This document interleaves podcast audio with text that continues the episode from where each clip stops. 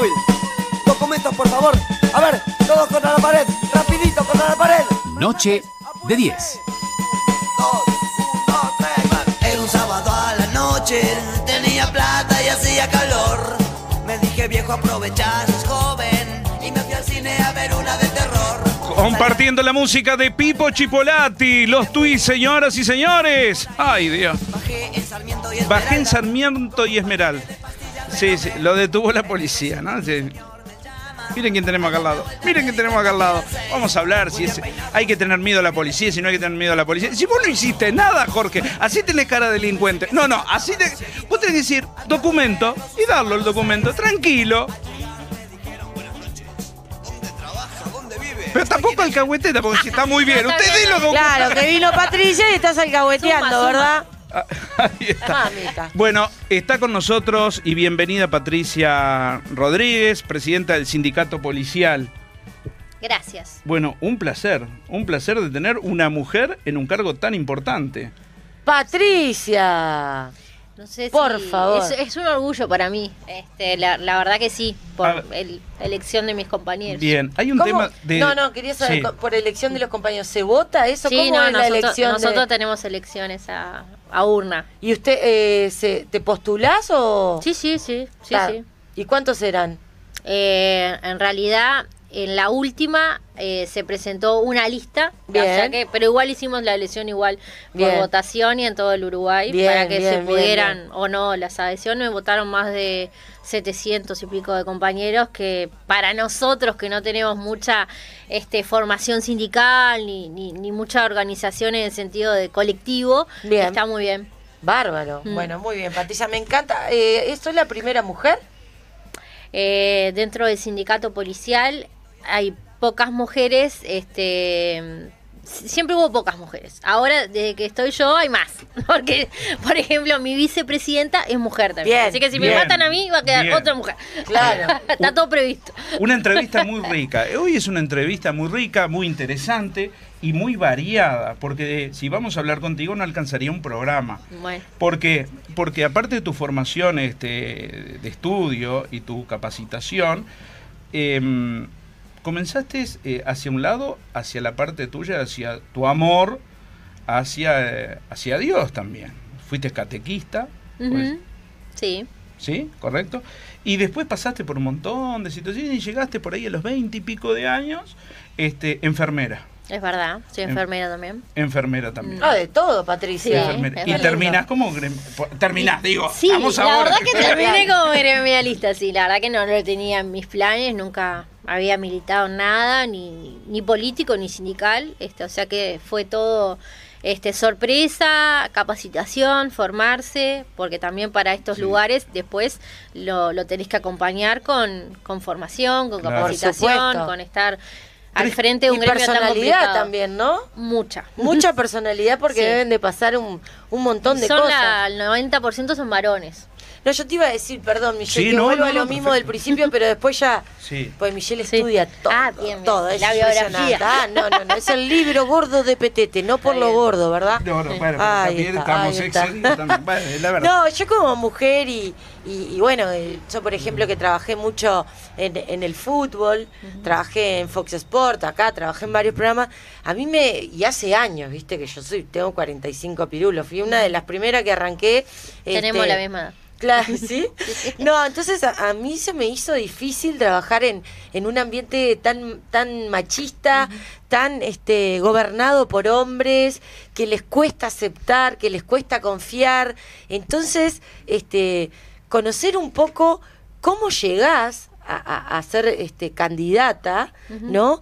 Y, y- y cómo lograste que te voten en, en un ambiente, repito, lleno de hombres, ¿no?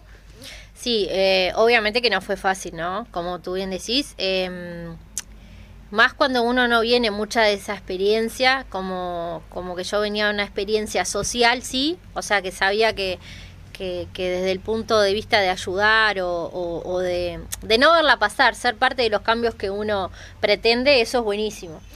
El tema es como después lo, lo llegas a plasmar en un ambiente que obviamente que, que si la mujer llega, muchas veces llega este por otras condiciones y no por las propias. Entonces eso es lo que muchas veces te hace, es, lo, es el primer ruido que tenés, es el, el mostrar que, que tu capacitación es propia y que tu tus ganas, tu fuerza y tus convicciones para lograr estar ahí, este, no te las otorga nadie. El tema es que muchas veces a las mujeres, a ver, yo no soy de las que piensa que las mujeres no pueden llegar a determinado lugar. Yo pienso que podemos llegar al lugar que queramos. Lo que creo sí es que, que obviamente que es más difícil para, para nosotras en muchos aspectos, y es real, y que eh, a veces tenés que inclusive demostrar el doble y, y que la, y no es lo mismo para el varón en muchas cosas. Por ejemplo, en una discusión política, ahora no, obvio que ya pasamos por esa etapa, pero al principio, a la mujer es más ir al barro. Es decir, pa, esta andará con fulano, porque si no, ahí no puede estar. Pa. Vengana, y esa es la discusión que le hacen a, la- Sí, a las sí. mujeres que llegan a determinados lugares de, de conducción. A los varones no se les hace. Si llegan, llegan porque están capacitados, porque están es- formados, porque están... Y ni te digo si sos linda como tú, que sos una mujer preciosa, este to- más todavía a veces está Eh, rubia. entonces, escuchame. bueno, está, eh, esa es la primera barrera, ¿no? Mm. Atravesar eso, es decir, eh, y yo fue difícil, al principio fue difícil, muchas veces, te digo, al- eh, pensé en dejar y pensé en abandonar porque me iba llorando a mi casa de las reuniones y no, no, no estaba bueno. Eran, te digo, 40 varones y dos mujeres. Claro. Entonces había que estar. Y después, bueno, uno saca un carácter que sabe que, que estaba ahí, que se ve que estaba dormido, no sé. Y dice, bueno, si estoy acá y quiero estar, este me toca hacer valer. Y, y bueno, de a poco fui demostrando y me fui ganando lugar, también a los ponchazos como a los varones. Y te dio el tiempo, y te dio el tiempo para muchas cosas en 45 años, porque fíjate que aparte de, de- de esta profesión de ser presidenta del sindicato policial, se te dio el tiempo para formar una familia, tenés tu esposo, tienes cinco hijos, y hay una hija que tiene, no sé si 24 o 25 años, que es Sí, maestra. es maestra, ¿verdad? De acá, del Cinco seminario. hijos, muchachos. Ay, por Ah, favor. sí. Son ya algunos son grandes, otra- la más chica tiene cinco. Televisión no había, ¿no? Eh, No. somos del interior, viste que es complicado. Ay, el bien. Pero este, no, no. Bueno, yo decía que no iba a tener, iba a tener uno, pero bueno, la vida es más, puede más. Este, son divinos todos, no, no tengo nada que decir. Se No, no, pero acompañan y el tiempo tengo que- todas las edades, así que bueno. Todo lo que hiciste que, que dijo Michelle, que vos asentiste, y con cinco hijos, la verdad que Sí. me De chapó. hecho, mi hija grande, la que es maestra, también sí un poco, este, es también formadora de, de catequesis y sí un poco el área social y está ella y el novio están muy vinculados, así que la semilla está. Ay, qué lindo, qué, lindo. qué lindo. ¿Hasta dónde, me pregunto yo, ¿no? ¿Hasta dónde es ingrato esta profesión y hasta dónde es satisfactoria esta profesión? Que te llena así de orgullo. Sí, es una, es una profesión eh, complicada, porque en realidad siempre estás en el ojo de la tormenta. Es una profesión también que muchas veces es el bastión político del momento, le sirve a todos los actores para, para, para política para bien y para política para mal, o sea, siempre estás en el medio de- del ruido. Y, bueno, creo que en realidad vos podés entrar por, por muchas por muchas cosas a la policía, por el sueldo, porque no hay trabajo, por vocación, porque tu familia este, viene de una carrera de, de policías, pero después para lograr quedarte, este, a- aprendés a amar el estar eh, adentro, porque si no, no, no, no aguantás porque es una, es una institución que no se compara con ninguna otra. Y es netamente de servicio, es de servir. Entonces por ahí vos decís, bueno, entre todo lo malo que tiene, que son todas situaciones adversas, situaciones conflictivas, nadie va a la policía por algo lindo, ¿no? Uno va porque tiene una denuncia, porque le ocurrió algo, porque, bueno, y eh, vos estás ahí con esa demanda, la primera persona que ve es el policía, generalmente es el que carga con toda esa frustración de, de la cual viene este, el denunciante. Pero después también cuando podés ayudar al otro, cuando, cuando lográs este, revertir alguna situación injusta, con niños, con... Bueno, el policía vive tanta diversidad de situaciones que, que bueno, que, que aprende a vivir con eso y, y aprende a rescatar lo, lo bueno de la profesión, que es esa vocación que termina siendo de servicio. Ujú. Sabés que eh, escuchándote en entrevistas Ujú. este, y prestándote atención, dejas siempre mensajes. Entonces, echo para atrás y vuelvo a mirar tus mensajes y observo en la forma que los decís o cómo te expresás.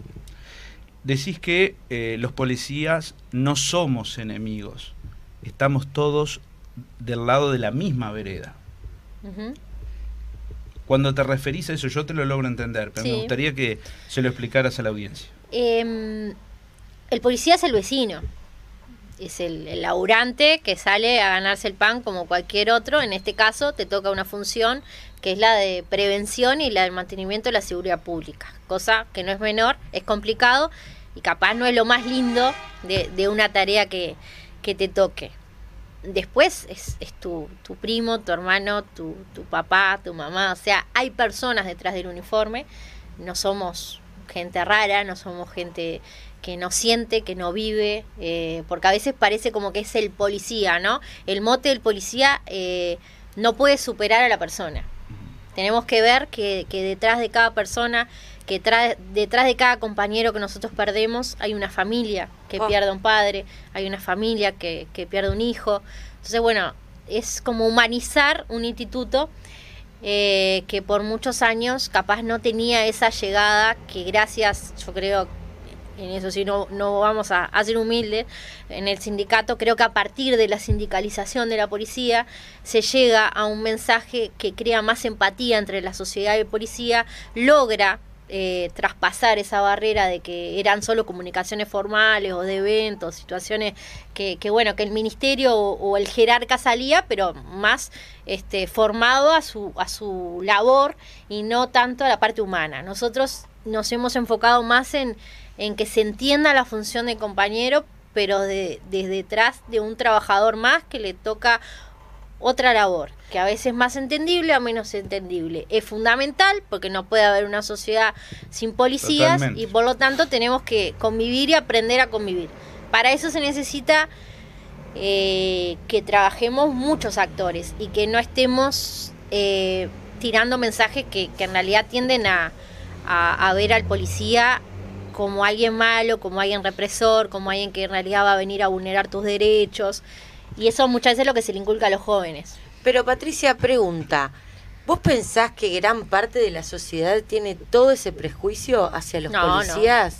No, no. Yo- De hecho, la última encuesta que fue hace muy poquito da todo lo contrario. Por Es eso, por eso te digo, en realidad, este, no sé, me parece que más allá de que está buenísimo trabajar la parte humana porque uno veía al policía siempre con el gesto como, Claro. como rígido, Acartonado. acartonado, de repente, este, hoy eh, se los nota un poco más relajados, un poco más humanos, eso que decís, ¿no? La empatía de, yo qué sé, mis hijas van por la calle y ven un policía y como que, ¿viste? Claro. Y sin embargo, este, cuando van caminando ahí por la vereda, que, que, que van como cuidándonos, este, ahora, yo qué sé, los, la más chica mía, que es un desparpajo, o sea, nada, no importa nada, lo saludo todo, y este, y ya ellos saludan y ya saben el nombre de él, no sé cómo explicarte, mucho más. Eso Sí, se sí. nota, pero también que- que quiero defender a, gran parte de la no, sociedad la, gran- la sociedad. que no, no teníamos como ese, ese, ese mito de, ¿no? Lo De- que pasa que a veces es como todo. Eh, los ruidos más grandes Sí. vienen de las minorías muchas veces. por supuesto. Entonces, a veces cuando vos ves en las redes sociales una imagen de, de- de un procedimiento policial que se lo quiere asociar, por ejemplo, a ver, vamos a un caso, Casa- Plaza Serengni, Pa. era al principio como que había sido un poco más que, no sé, la violación de todos los derechos de todos los que estaban en la plaza, Sí. habíamos reprimido a todo el mundo, bueno, después,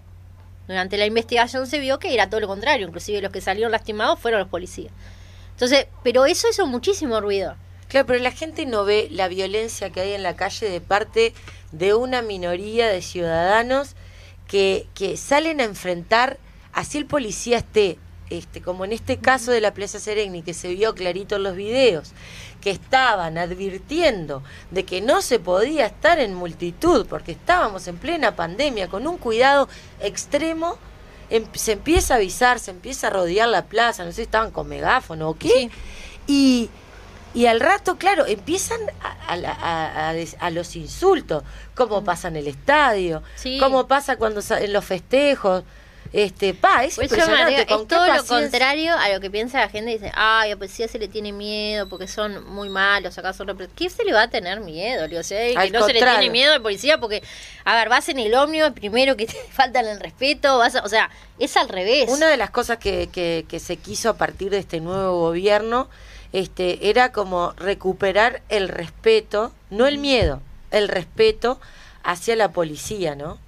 Sí, eh, yo para eso yo trabajaría muchísimo más con los jóvenes, más cercanía, más ir a, van a estar contentos los docentes, iría a los liceos, daría charlas, daría- o sea, le mostraría a esos gurises que muchas veces les llega lo contrario, que en realidad, este, cuando un trabajador en una pandemia tiene que ir a disolver una fiesta clandestina, y si vos adolescente vienen a, a- a acabar con la fiesta que tenés, ya la policía es lo peor del mundo, pero Obvio. en realidad es el rol de policía. O sea, hay, eh, creo que es para construir y no para, para asociar a la policía siempre... eh, como añorando que fuera una policía represora como hay en otros países, inclusive a veces de no, lo que pasó en Chile, a ver, no tenemos esa policía, gracias a Dios tenemos una policía que lo menos que quiere es salir a la calle y estar pensando a quién le voy a pegar hoy, a quién le voy a... Nada que ver. Eso es con desconocer reprimir. lo que tenemos. ¿En qué condiciones eh, laborales están hoy la policía y, y los temas a, a tratar, ¿no? a mejorar, que también faltan muchas cosas? Sí, obvio, faltan muchas, las reivindicaciones son bastantes. Eh, vengo de una nota a otro canal ahora por una por una preocupación que tenemos, este, que es la salud mental de policía. Eh, sé que Karina trabaja mucho ese tema. Por supuesto. Y a mí me ha tocado de cerca porque tuve una mamá que también fue este, muchos años enferma de, de depresión, depresión. y un hermano que se suicidó por eso, o sea que lo, lo, lo conozco y, y lo atravesé. Y los compañeros tenemos mucho problema con eso. El domingo se nos suicidó un compañero que venía de un parte de estrés de casi dos años, eh, el cual tuvo una junta médica por Zoom. Se le dice que vuelva a trabajar eh, y que no y la psiquiatra le recomienda que no volviera al lugar de origen donde había sido el desencadenante para obviamente su estrés laboral, donde lo mandan al mismo lugar que había Ay, tenido. Entonces vos decís, eh. Capaz se podía haber evitado, capaz que no, pero tampoco fogonés para que esté peor, sabiendo todo lo que el compañero tiene atrás. Por supuesto. Falta un sistema preventivo que trabaje este en, en- en eso, porque en realidad todos los días, como decíamos, nosotros vivimos situaciones complejas, situaciones de violencia, situaciones que te toca desde sacar un niño fallecido hasta volver al turno después y tener tres rapiñas el día, no sé, lo que te pueda pasar, que son todas situaciones adversas. Si vos no vas trabajando eso, en algún momento vas a tener problemas. Convivís entre la vida y la muerte. en Todo el tiempo. Todo el tiempo, porque la que- policía de antes... Qué interesante, ¿no? Lo que dice. Claro, ¿Qué, qué es apoyo, distinto, claro. ¿Qué apoyo necesita este cada uno de los de los policías? Este es más, está mal visto. Me, abrís, me abrís un poco porque está, perdón, Está mal visto este consultar. en la policía. Está mal visto. Porque en la interna se ha... ¿Qué pasa? Muchos, claro, nosotros, para, para muchos jefes somos números. ¿No? Si me faltan cinco, como que cubro esto, cubro, cubro este, esta... Esta zona, Claro. Entonces, ¿qué pasa? Se olvidan un poco de la persona. Entonces, cuando vos te certificás, empiezas, ¡ah! Este, quemado, se certificó otra vez. Mirá, el otro está de vivo. El otro, un abusador, hace dos meses que no viene. Entonces, los compañeros muchas veces este, tienden a no consultar para no ser mal vistos, para no ser perseguidos después, porque en realidad, lejos de crear empatía, crea rechazo. Ahí es algo que hay que trabajar también. Yo lo vivo diciendo eso. Cuando ¿Ah? la, la depresión, y vos que lo viviste en carne propia, la familia, con lo que me contás, no hay más nada que hablar, que viviste tú, este, es una enfermedad que justamente genera rechazo. Si alguno, Dios no quiera, pero si alguno de los compañeros policías tiene otro tipo de enfermedad, yo siempre nombro la misma porque es como que la decís y es ¡pua! que es el cáncer, Sí. hay miles más, mi- lamentablemente hay muchas más, pero nombro esa Sí, que es la más conocida, la que todavía años y años no tiene cura y demás. Eso, la familia, los compañeros, ¡bum! escucha, ¿qué necesitas? Te rodea, Se sí. junta plata de repente si, si se necesita hacer una intervención en el exterior, si, che, ¿qué, necesitas algo, te cuido los nenes, coso, genera compañía, genera este grupo humano, Sí. familia unida. En cambio la depresión genera, como bien lo decís Patricia, genera rechazo. Y qué lamentable, por eso le estamos dando mucha visibilidad, que es tan importante porque siempre fue tabú. Sí, y, y genera es muy eso. importante hablarlo. Yo, por ejemplo, que pasé por todo lo que pasé hasta el, el punto más extremo, este, lo escondí durante mucho tiempo. Porque siempre lo cuento y digo, ta, no me contratan Sí, peteco, obvio. me echan de todos lados. Acá está la loca, la psiquiátrica, esta sí, no puede. Y sin embargo, nunca lo demostré al aire. Mm. Todo lo contrario, sacaba la No, nunca se al aire. Para nada, Por eso la gente se sorprendió cuando me pasó todo Exacto. esto. Pero en definitiva, genera rechazo, nos da mucho miedo contarlo. Sí. Y en este caso había que trabajar mucho, porque la verdad me hiciste razonar por todo lo que pasa a la policía, ¿no? Y Todos porque esos- tenés que ser fuerte. ¡Fa! Acá es tipo, eh, consultar es ser débil. Y es todo lo contrario, porque si vos consultás estás tomando las riendas de tu situación. Pero entonces hay que trabajar mucho para Mucho. adentro, mucho en las escuelas de formación policial. Este, y mucho también para que el ministerio sea más empático y no mire tanto la cifra, porque, a ver, si vamos al caso, hace, si ves estos meses para atrás, el ministerio salió y dijo, es una barbaridad la cantidad de casos que tenemos de certificación, la policía tiene casi 8.000 casos, este el 75% de administración central, pa, pa, pa. Y si vos lo ves en cifra, estamos mal, porque detrás de esa cifra es, ¿y por qué tenemos tanta certificación? ¿Y por qué tenemos tanto compañero que consulta? Vayamos a eso. Hay un desgaste, hay un desgaste psicológico, emocional, que es impresionante. A ver, se pueden certificar por salud física. Ahí yo creo que no, ninguno de los compañeros, digo compañeros Sí, a sí. nivel policial, no le duele una pierna, tema nerviosiático o cualquier consulta, ahí no habría problema. Ahora, cuando se consulta el tema de salud mental, hay como una distancia y sin embargo es lo mejor, porque si el policía Sí. tiene su salud mental y está cuidado, es una forma que va a poder accionar mejor como Y sí, funcionario. porque si, como en este caso, este, insistimos para que vuelvan esos compañeros y ese compañero todavía no está este, en condiciones, pero vuelve para no perder el trabajo, vamos a tener un policía enfermo en la calle. Y eso no es bueno, ni para el policía ni para la ciudadanía. El tema de, de la vivienda es un tema que a mí me... Otro tema, sí. que me- a mí me preocupa muchísimo. Porque, a ver, si el policía vive en Positos, que no, no es la mayoría de los policías, viven en barrios periféricos o en situaciones de barrios muy complicados donde tienen que tomar a- acción en, en temas de, bueno, de arrestos eh, y, y el miedo de ese policía que va a cumplir funciones y vuelve y tiene su familia en un barrio complicado. ¿No? Sí. Este, Sí, lo sí. que se ha hablado en otros gobiernos ministeriales de, de ajustes de cuenta o venganza hacia, eh, hacia ese policía.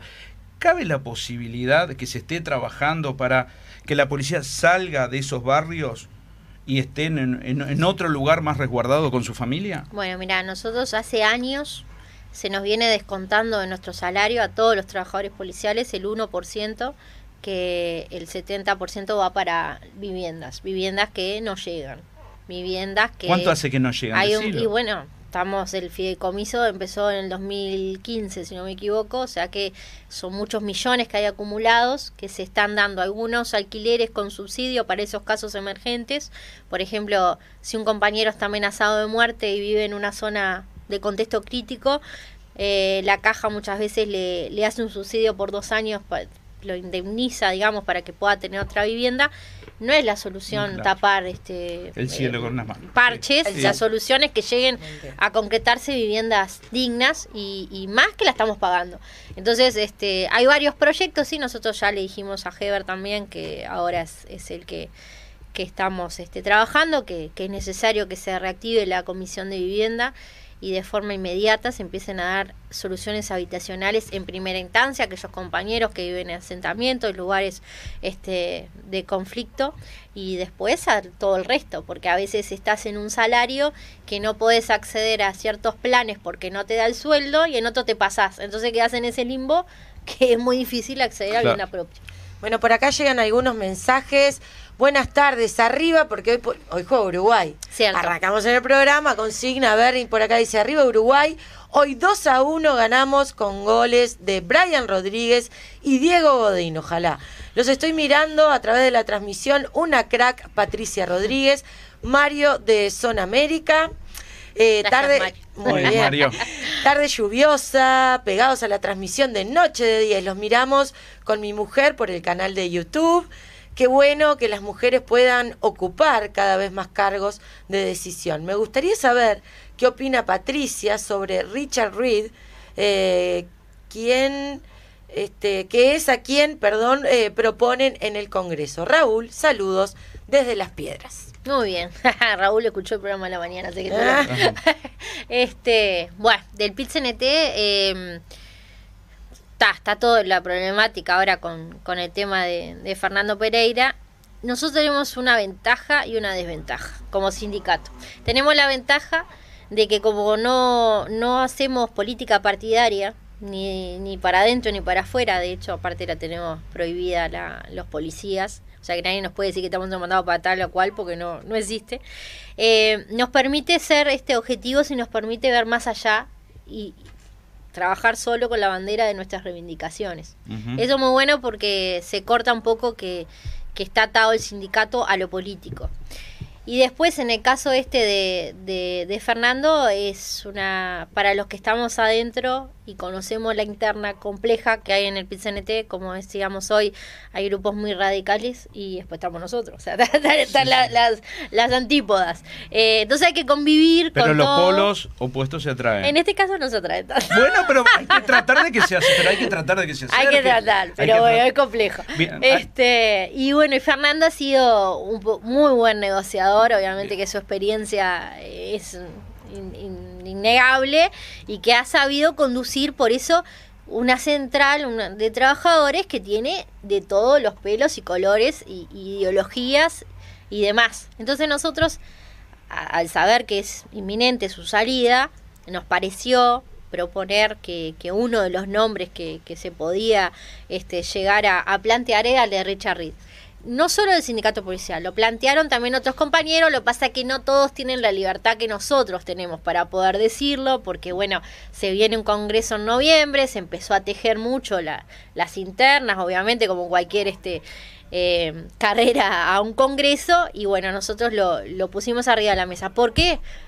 Primero porque es un dirigente histórico y Sí, fundador. totalmente, O sea, nadie puede decir que desconoce, sabe cosas. Y después lo, lo que nosotros creemos y muchos otros trabajadores dentro del PIT-CNT es que el PIT-CNT debe tener un cambio también hacia afuera que, que lo ayude a, a, mm, a despolitizar un poco. Porque en realidad lo de Fernando creo que fue... Podría haber sido mejor si era después del Congreso que es en noviembre. O sea, el Congreso es en noviembre, o sea, el noviembre. 5 de noviembre se iba Sí. y en diciembre que lo propusieran para lo que quisiera y no se mezclaba. Ahora como que se mezcló. Y se queda con un tinte político. Hay, hay un roce. ahí. Entonces, decir, ¿cómo volvés a.? A ver, eh, los que piensan que es una. que el PIT-CNT está, son solo gente de izquierda, este es no conocer la interna. Imagínate que en 370.000 afiliados hay gente de todos los partidos políticos. Que sean minoría o que no se atrevan algunos a alzar la voz es otra cosa. Está, pero si no Pero que hay de todo, hay de todo. pero eso, Hay- y más lo en que el decís- sindicato Se policial. tiene que animar.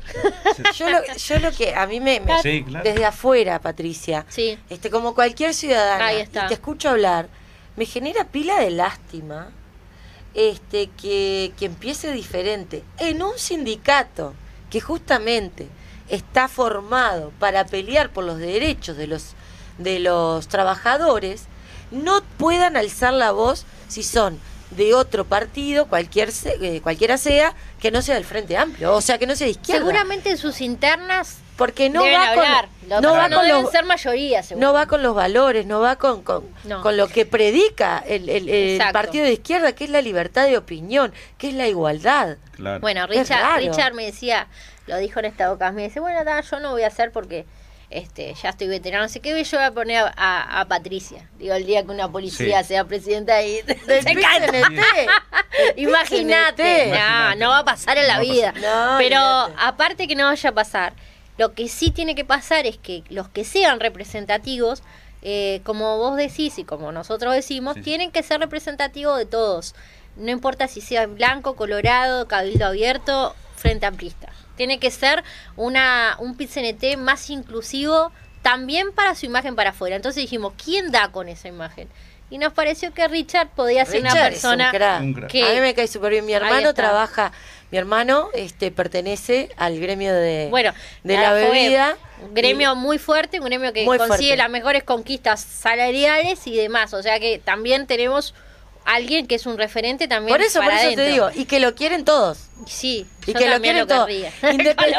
Es que para mí, y, y cerrando, Sí. para mí el presidente eh, del PIT-CNT debería ser apolítico. Por más que todos Sí, sí, sí. tenemos nuestra Obvio, te callás. Pero no podría ser militante de ningún partido. Para O- mí eso es dantesco. del querer año, ser, o querer ser presidente. es del año del jopo eso para mí. Es del año ¿no? del jopo o por, eso. o por lo menos como como como por eso a nosotros nos pareció esa imagen y bueno si no es Richard capaz tendría que ser otro con esas este, Características. características decir bueno que no cause rechazo que cause que, que si bien tiene un discurso disidente eh, escucha al otro también que piensa diferente y que el otro no se sienta relegado por considerar que es una central solo de izquierda Bien, eh, está con nosotros y ya cerrando la entrevista Patricia Rodríguez, presidenta del sindicato policial. Cabe destacar y hacer referencia, siendo que ahora está de ministro del Interior Luis Alberto Heber, pero cabe destacar por lo menos unas palabras de cierre, cómo era el, el vínculo con Jorge Larrañaga, cómo fue ese vínculo con el ministerio en un cambio que fue muy importante a nivel del ministerio en el poco tiempo que desarrolló Jorge Larrañaga. Este, unas palabras tuyas que sería muy importante para que nos quede bien en claro Bien. este tema, ¿no? Bueno, ahí está. Cuando yo hablo, si hablo bien de Jorge, me dicen que soy facha, y si hablo algo bien de Bonomi, me dicen que soy de izquierda. Viste, acá no puedes tener medias tintas. Pa. Y como en realidad nosotros no estamos atados con nadie, decimos lo bueno y decimos lo malo. En realidad lo, lo de este la Rañaga nos pegó muy fuerte a todos, a todo el instituto policial, porque fue una persona que en muy poco tiempo logró este hacerse querer más allá de hablar funcionalmente, también como persona y tener un sentido de pertenencia al instituto que pocos logran.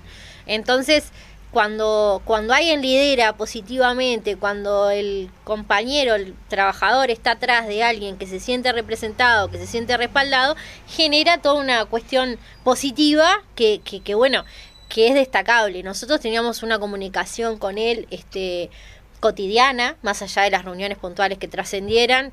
Era un WhatsApp igual a las 12 de la noche, él estaba, si había un problema estaba, y era muy cercano. Sí. Tenía esa cosa de campechano, ¿no? También de, de- de- bueno, propia de Sí, él, sí, que, sí, que muy era campe- muy, muy querible. O Y sea, generó una, una buena empatía con, con toda la, la policía. con el gremio actuó excelente, por eso yo no voy a decir lo contrario. Eh, Porque algunos dicen, si sos de este, tenés que... No, No, no, nosotros no, vamos a decir lo que es. Con nosotros se portó bien, y alguno dice, bueno, pero Bonomi les dio los mejores aumentos salariales. Sí, es verdad también. Esperemos que este ministro no solo sean proclamas este de apoyo moral, sino que tra- se transfieran salario y condiciones de trabajo, vivienda, etcétera. Porque claro. si no, al, al final del mandato vamos a decir, sí, estuvo todo muy lindo, Todo muy pero lindo, no pero- nada. Entonces, tratamos de ser objetivos con ¡Dame todo. la teca! bueno, No Patricia. tenemos más tiempo, pero un placer te vamos a recibir en próximas este, ¿Cómo no? ediciones de- del programa. Un placer Divino, tener- Patricia, gracias por estar acá. Gracias a ustedes ¿Nos y a las órdenes. ¿Nos arresta hoy? Eh, no, quedan bien. quedan Quedamos libres, bien. Quedamos libres. Bien. La Aguante las cautelar, mujeres, medida cautelar. ¿Tenemos cautelar? No, no, no, no. Eh, quedamos libres. Son ciudadanos honestos. Gracias, gracias Patricia. Nos vamos a la Y así arrancó para algún callejón, mirando nada, escuchando un adiós. Presentó Automax. Usados con garantía mecánica. Solo en Automax. Automax.com.uy